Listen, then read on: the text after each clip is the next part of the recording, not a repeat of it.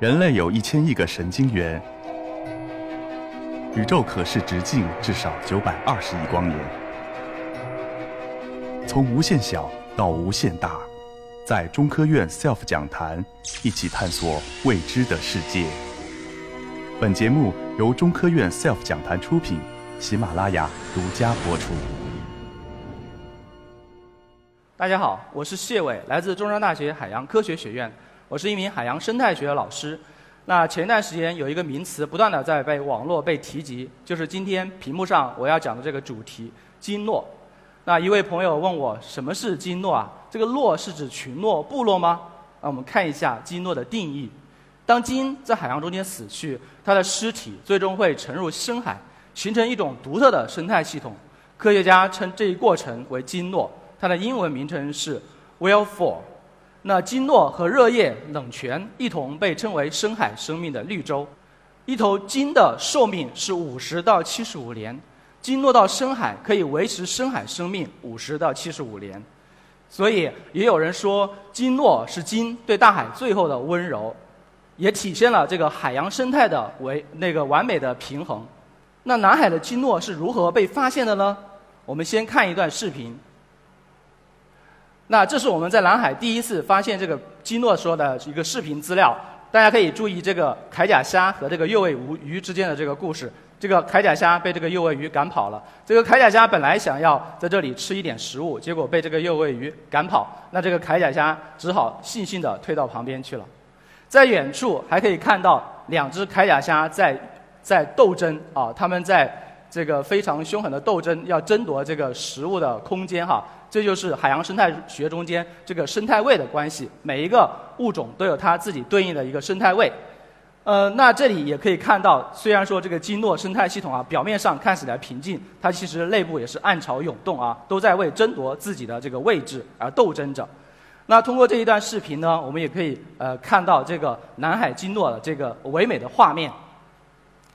那有的同学会问呐？我们要去看这个深海的鲸落，需要乘坐什么样的交通工具呢？我在这里隆重向大大家介绍这个深海勇士号啊，深海勇士号，呃，是我国自主研发的这个呃深水潜器，那它的国产化率达到百分之九十五，是名副其实的国之重器。在这个潜器下到海里面的话，呃，通常可以在海里面待十个小时。呃，上面可以乘坐三个科学家，一般是两个启航员，一个科学家。这一次，呃，这个基诺的发现，就是我们三个一同来见证这一过程的。那在这个过程中间，我是深刻的感受到国家海洋科技力量的发展，是这一次我们能够顺利的拍摄到基诺的这个呃情形的一个主要的一个呃先决条件。那除了这个海洋技术的发展之外，有没有一些科学层面上的因素，使得我们这一次能够幸运的发现鲸落呢？那我在这里卖一个关子，先看另外一个，呃，海洋生态学的概念，就是这个海山。海山是指海底隆起一千米以上，但是又没有露出海面的这样一个地形。那在呃，大家之前可能认为海底是一马平川哈，都是平都没有这个任何的这个。呃，这个凸起，但其实可以通过这张图可以看到，海底的海山是呃这个星罗密布的哈，有非常多的这个海山的存在。那跟海山相关的另外一个概念就是这个海山效应。那大家知道，海洋是分层的，这个表层的这个营养比较缺乏，虽然有光照，但是营养缺乏；深层营养丰富，但是没有光照。那海山的特殊的地形结构可以造成一个上升流，使得这个深海的营养盐被带到。表层海洋中间去，在这个光照的作用下，这些浮游植物就可以利用这些补充上来的营养盐进行生长。所以呢，这个海山区的这个初级生产力是比较高的。那跟之相跟与之相关的这个渔业资源也受到了一个促进作用。这右边的这张图的话，就可以看到，呃，这个在澳大利亚一个渔船，它一次在海山区的捕鱼的话，它一次可以捕获五十吨的这个深海长寿鱼。所以，逐渐这种海山效应所带来的这个渔业资源。那嗯，我们这个项目的话，其实就是在南方海洋科学与工程广东省实验室珠海所支持的这个西太平洋典型海山生态系统的关键过程及驱动机制这个项目的这个支持底下，完成了这个深海深海的潜次。我们这个项目的主要的目的是研究这个海山区它的生态效应，想通过这个呃物理海洋、海洋地质以及海洋生态学一个综合的一种方法，来系统的阐述海山效应的一个内涵以及它的外延。那同时呢，这个也有很多的报道发现，在海山区确实能够聚集更多的这个金。那这是呃，也是澳大利亚的这个珊瑚海州海域的话，他们通过这个浮标的观测研究，发现，在海山区，它每天所观测到的这个座头鲸的数量是最多可以达到五到七只。在其他的这个海底平原的话，那观测到的这个鲸的数量是明显要少得多的。那由此可见，鲸更多的出现在海山区。那我们这一次的下潜，刚好是在海山区来，是在南海中部的这个海山去进行的下下潜，然后刚好就是在中部的。这个海山的山腰的这个区域啊，发现了这个我们南海的第一个鲸落，所以呃，除了除了这个主要的运气之外哈，呃，如果一定要有原因的话，我们在这一次下潜的位置选在海山区是很重要的一个因素。那为什么科学家要千辛万苦的去寻找鲸落呢？研究鲸落到底有什么意义呢？我们先从这个呃鲸落的研究历史开始开始说起。那第一次鲸落的发现。其实是起始于1987年，当时是美国的阿尔文号在加利福尼亚外海1240米的这个深海发现的一只蓝鲸，呃，或者是须鲸的这个骨骼的这个鲸落。那在这个对这个鲸落的话，就有一个详细的研究和报道。这里面呃值得一提的是这个呃左边的这个阿尔文号这个潜器的话，它其实就是这个发现那个泰坦尼克号的这个潜器，嗯，那。一九九七年，那个卡梅隆在拍摄这个泰坦尼克号的时候，呃，其实有一段视频就是对这个泰坦尼克号的远景的一个还原哈。那他当时其实租用的是这个俄罗斯的这个和平一号和二号这个潜器进行的这个海底的观察与拍摄。这个和平一号和和平二号它不同之处在于它是一个双。双潜艇，它两两两个潜艇可以同时下到深海去作业，可以为这个电影的拍摄提供多角度。因为我们国家也已经有了蛟龙号，有了深海勇士，过一段时间还会有还会有这个万米的潜器会下到深海，所以我们也期待关于这个深海主题的电电影，呃，说不定在不久的将来也会呈现到大家的面前，我们一同来期待。那这第一次发现鲸落之后，那对于鲸落的研究就一直就是呃受到了海洋科学家的一个关注。到目前为止，全球这个呃发现的这个鲸落的总量的话，大概呃不不超过呃一百只。那这里面的现代自然鲸落的数量呃更少，只有五十只。那我们南海的这一次呃发现的鲸落呢，是相当于填补了这个南海的一个空白，具有呃具有重要的一个科学价值。鲸落到深海中间去，会经历三个阶段：一个是这个食腐肉阶段，一个是机会掠食阶段，一个是这个微生物分解者阶段。那在第一个阶段的话，就是啊一些这个呃海洋中间的一个碎沙、一些嗯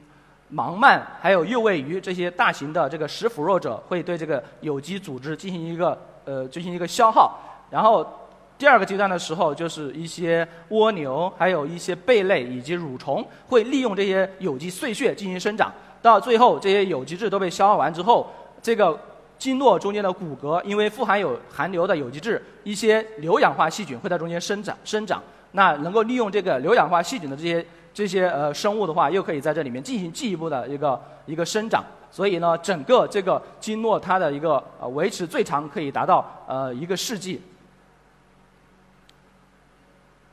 那基诺研究的意义，第一呢，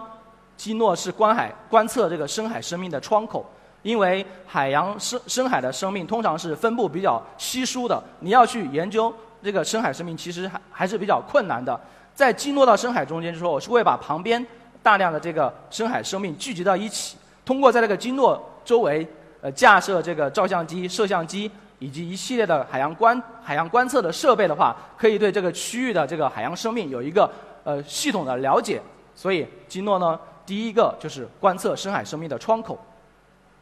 同时，金是温室气体的抽水泵，怎么理解呢？就是金在这个上下浮游的过程中间，会把深海通过捕食深海的生物，然后进行消化。它到表层的时候，又会通过排泄一些营养营养物质，供给这个表层的这些浮游藻类的生长。这个浮游藻类的生长受到刺激的时候，就可以把大气中间的二氧化碳进行吸收。所以呢，它是一个固定这个大气中间二氧化碳的一个泵哈，可以把可以减少这个温室气体的一个效应。那同时呢，金诺本身可以把三十吨的最大可以把三十多吨的这个有机碳带到深海中间去埋藏，这所有的过程都有能够起到一个缓解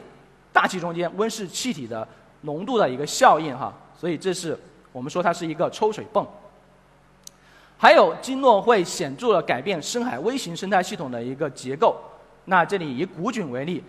那古菌呢是生命的三种形态之一，在深海中间，它是一个非常优势的类群。在正常的海洋环境中间，古菌主要是行使一些氨氧化的功能，在氮循环中间起作用。但是在经络到这经络影响的这个范围的话，可以看到这个红色的这些柱状柱状体的话，体现的是这个甲烷产生古菌的这个风度在大大的增加。也就是说，在经络的这个范围的话，那这些甲烷古菌的生态效应得到了刺激，它会。分解这些有机质产生甲烷，对这个深海的碳循环也是有一定的影响的。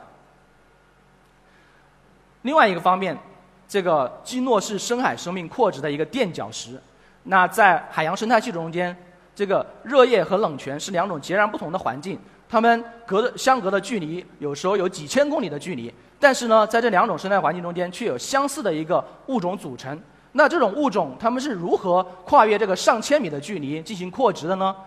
呃，科学家就提出鲸诺可能在中间起了一个很重要的垫脚石的作用，因为鲸诺在全球范围有八十五万只，就是任何时候的话，海底都可能存在，在几十公里的范围就可能存在一个鲸诺。那这些鲸诺在海里就形成了一个一个呃密布的一个呃网格式的一个结构，可以对这个不同的生态系统都可以利用这个金诺作为一个垫脚石，它们就可以在这个海洋中间进行一个扩繁。和一个和一个一个扩张和繁殖，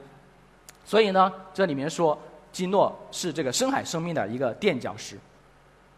还有基诺是生命演化的摇篮，在基诺中间有存在着很多非常独特的一个特有种。这里面以这个石骨蠕虫为例，这个石骨蠕虫是只在这个经络生态系统中间被发现的，它的生理特征也非常的有特点。在这个繁殖过程中间，它的蠕虫是没有雌雄之分的。谁先抵达这个经络的骨骼这这个区域，快速的长起来，它就会成为雌性。后来到达了的话，这些就变成雄性，然后寄生在这个雌性体内，形成一个这个生命体系。所以呢，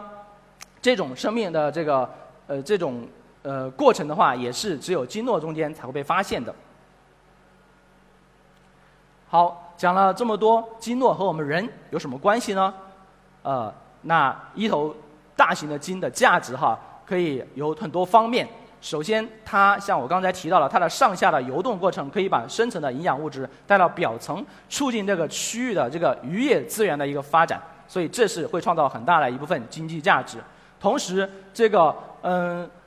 鲸鱼游动所促进的这个浮游植物的生长，哈，它所产生的、它所固定的这个大气中间的二氧化碳可以达到每年三百七十亿吨，这个数量呢，相当于一千棵一千棵树，它它所呃固定的这个碳量，所以可以看出来，为呃一个一个鲸的一个生活的话，它在这个对于我们这个缓解这个全球气候变暖的这个趋势，其实有着重要的影响，还有这个鲸。本身的话，它的这个坠落的过程会带入，会把这个三十吨的有机碳带到深海去，也是起到一个呃这个埋藏这个有机碳的作用。那令人伤心的是，最近不断的有新闻报道，就是呃有一些海滩上面发现一些搁浅的鲸鱼，鲸鱼，那它们在体内会通常会发现误食了一些塑料垃圾。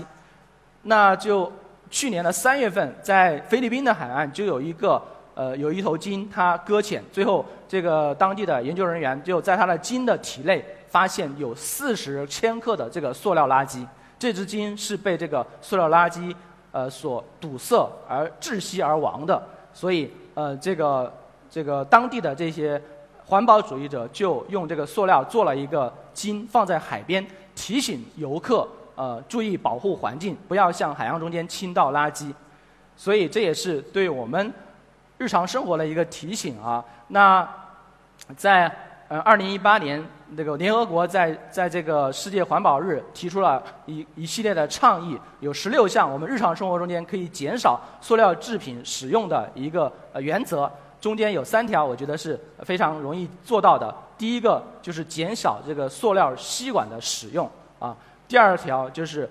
就是尽量采用环保袋，啊，第三条就是减少塑料制品，像这个塑料袋、一次性的塑料袋，还有塑料饭盒的使用。我们的一个小小的生活方式的改变，说不定就会给一个金带来生机。所以呢，这个金的和我们是相当于是一个共同体啊。在报告的最后，我要致谢这个深中科院深海所潜航员团队以及探索一号 TS 幺六航次的全体成员。好，谢谢大家。